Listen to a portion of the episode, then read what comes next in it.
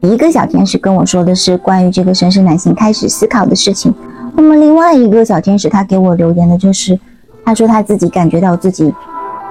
很不平衡，嗯，他这种不平衡呢就会体现在，就是他会觉得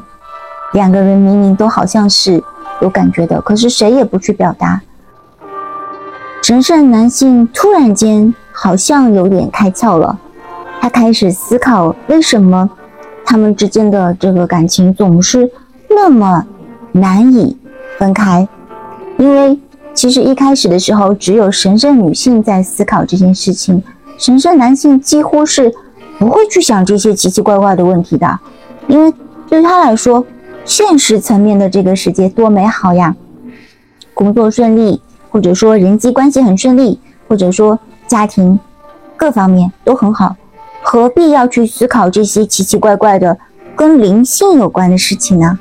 但是呢，他不知不觉的开始思考了，所以说他跟我来分享了这个信息。那么我也跟小天使说，这是一个很好的信号，因为只有当他自己去思考这件事情的时候，你们之间的这个高维度的这个连接才会更加的紧密。我之前有推荐过大家去看这个《想见你》，在《想见你》里面呢，我们知道这个从一个时空再次回到了另一个时空，灵魂回来再来爱你这样子的一个事情。那么，其实对于我们的双生火焰来说，其实也会有类似这样子的一个感受。那么。我在我的书里曾经有写过，这个在灵魂手账里面，或者是在这个我又来看你了里面的这个代表女性的这一方，我们就称她为神圣女性。其实神圣女性并不是一定说她是一个女性，只是我们在说这个阴阳能量的时候，我们会把这个神圣女性代表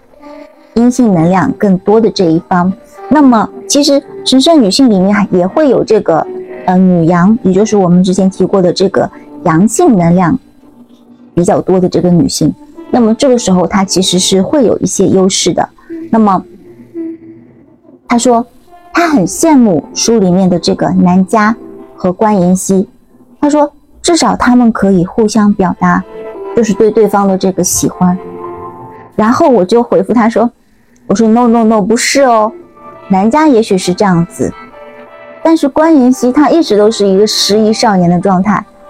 我说他们真正的这个觉醒，我在我书里面有写到是二十年之后，好虐啊！你的人生能有几个二十年？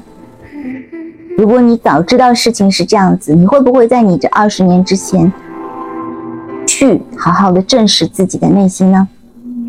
所以说，其实每一对双生他的情况都是不一样的。但是你要相信一点，就是